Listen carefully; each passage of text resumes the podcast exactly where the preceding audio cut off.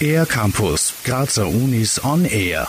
Besonders zu Ostern isst man gerne geräucherte Produkte. Jedoch kommt bei der Osterjause neben Krähen, Eiern und Binsen längst nicht mehr nur Räucherfleisch auf den Tisch. Es werden auch immer mehr vegetarische Produkte geräuchert. Wie es zum Räuchern gekommen ist, weiß Erich Leitner vom Institut für Analytische Chemie und Lebensmittelchemie der TU Graz. Räuchern wurde entdeckt durch Zufall, wie so vieles in der menschlichen Geschichte, durch irgendwelche Waldbrände, Buschfeuer oder ähnliches. Und dann hat man gesehen, dass die Produkte, die man gefunden hat, als Überreste in einem Feuer besser geschmeckt haben als, als andere Zubereitungsarten. Da es früher noch keine Kühlschränke gegeben hat, mussten die Menschen ihre Speisen anders konservieren. Lebensmittel wurden getrocknet, gesalzen oder eben geräuchert, um sie haltbarer zu machen. Heute wird das Räuchern jedoch aus anderen Gründen durchgeführt. Räucherprodukte sind heute nicht mehr zu konservierenden Gründen geräuchert, sondern eher aus Geschmacksgründen und ist nicht mehr auf Fleisch bezogen, sondern gerade der Molekularküche oder in anderen Bereichen wird geräuchert alles, was man sich vorstellen kann, von Gemüse, Fisch und andere Produkte.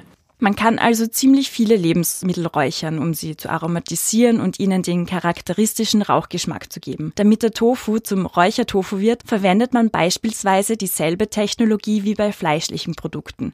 Jedoch muss man dabei etwas Wichtiges beachten, erklärt Erich Leitner. Ja, prinzipiell muss man mal bei der Räuchertechnologie auch die Temperatur berücksichtigen. Wir, wir unterscheiden klassischerweise zwischen der sogenannten Kalträuchertechnik und der Heißräuchertechnik. Äh, klassisch kaltgeräuchertes Produkt ist der Räucherlachs. Wenn Sie versuchen würden, Käse heiß zu räuchern, dann haben Sie ein Problem, weil der, der würde Ihnen davon fließen. Beim Kalträuchern werden Temperaturen bis 30 Grad nicht überschritten und der Prozess kann sich über mehrere Wochen erstrecken. Wesentlich schneller ist der Warm- oder Heißräuchervorgang, der nur wenige Stunden dauern kann. Jedoch sind dabei die Temperaturen wesentlich höher und es laufen andere chemische Reaktionen ab. Bei der traditionellen Osterjause muss also niemand auf Geräuchertes verzichten, denn man kann vegetarische Produkte gleich gut räuchern wie fleischliches.